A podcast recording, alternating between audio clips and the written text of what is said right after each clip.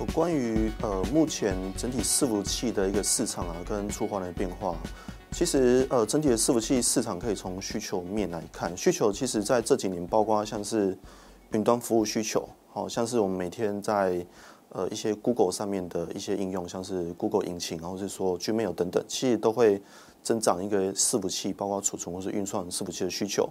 好，那包括像是 Facebook，我们每天在上 Facebook，然后像是影音平台，好，针对这个伺服器有所需求，所以可以看到说，从这几年，从二零一六到二零一八年呢，整体一个出货量是呈现一个比较高度成长，大概是双位数一个成长哦。那其实二零一九年，因为二零一八年底一个整体一个拉货的库存所谓比较高，所以二零一九年呃首度出现这个呃出货的一个年减的情形哦。那进行一个修正。那其实今年二零二零年，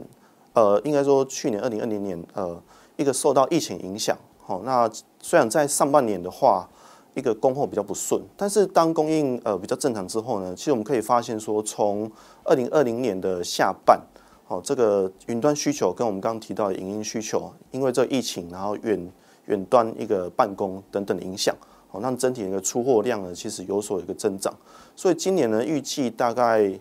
呃到二零二零年，大概是以一个七 percent 左右一个成长率。好，那到二零二一年的话，其实预估呢可以达到五点六 percent 一个增长率哦。那我们预估呢，其实从二零二零年到二零二五年呢，这期间呢，大概会比较稳定，以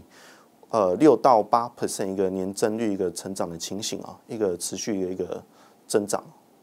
呃，另外针对这个二零二零年的呃，对云端制造中心呢，跟品牌上这么影响呢，其实呃有不一样的情况哈。那以云端制造中心来说的话，刚呃有提到说，呃，包括说远距的一个办公，那以及说既有的一个云端的需求呢，其实这边让呃，包括大型的云端中心呢，这边就是需求一个大幅的提升。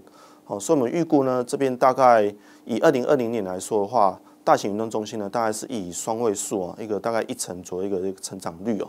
那对于品牌商而言的话，比较不一样是说，他们是以所谓的企业客户为主哦。那尤其这一波疫情之下呢，一些中小企业客户受到疫情影响尤为严重哦。所以呃，针对这些品牌商而言的话，那受到一个就是冲击也比较大。那我们预估呢，大概这些品牌商整体而言的话，大概年减。呃，五 percent 上下哦。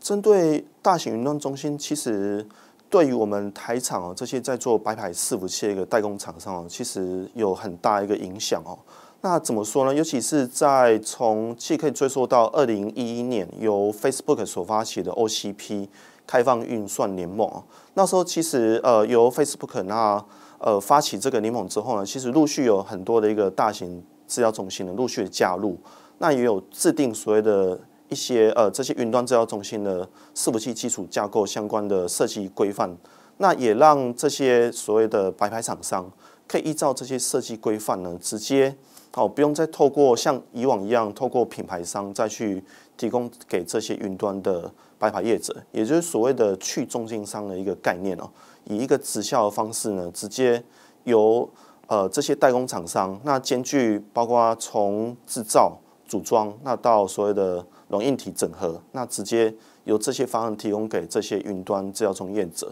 那其中比较大的不一样是说，呃，以往可能需要由这些品牌商来做，包括对这些的呃伺服器的软体啊、硬体做一些系统整合方面。那这些云端业者的话，由于他们本身呢就具有这些系统整合能力啊，所以其实这边又分为两个模式，就是说这些白牌厂商有可能兼具系统整合能力，那再提供给呃相关的，比如说二线的资料中心业者，那也有可能是呃这些呃所谓的呃代工厂商呢，直接提供这些组装好的伺服器，那再由云端业者这边直接。呃，由自己的软体啊，包括像是软体定义、资料中心等等，因为他们自己有一些软体研发的能力，那整合起来的话呢，其实也带动整体一个白牌伺服器增长的一个潜力。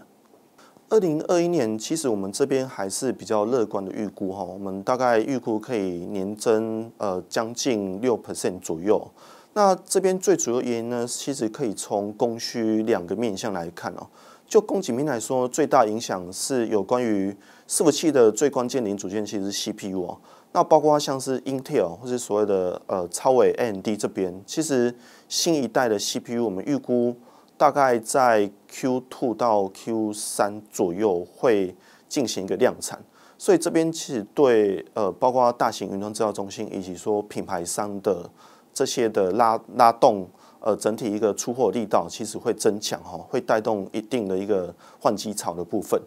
那如果从需求端来看的话呢，呃，可以从三个面向来看哦。那第一个是有关于北美制药中心这边，那北美制药中心这边也一样哦。刚提到像是疫情带动的既有的云端需求，那包括说像是一些远距办公、一些会议软体的需求。或是像是一些影音平台哦，大家在家里可能呃上上 FB 或是 Twitter 等等，这边其实会带动北美制药中心这边一个需求比较强劲，所以这边预估在二零二一年这边北美制药中心呢，大概可以呃年增大一成以上哦。那第二个部分是针对品牌商哦，那品牌商这这这边其实跟刚提到的二零二零年的情况其实有点类似，就是说。呃，这边尤其在欧美地区一些企业用户呢，其实呃，我们可以看到现在目前全球一个疫情呢，其实有加剧一个情况啊，所以这边第一个会受到冲击也是这些所谓的企业客户或是中小企业客户等等，那这边会造成品牌商这边主要的目标客群，哦，一个拉货力道比较衰减，说明预期就是呃，针对品牌商这边一个拉货动能会比较弱，一个呈现年减的情形。那第三个系可以看到中系的制造中心或是客户这边哦，那这边最主要比较跟欧美这边市场比较不一样，是说这边有所谓的政策经济啊，有一些政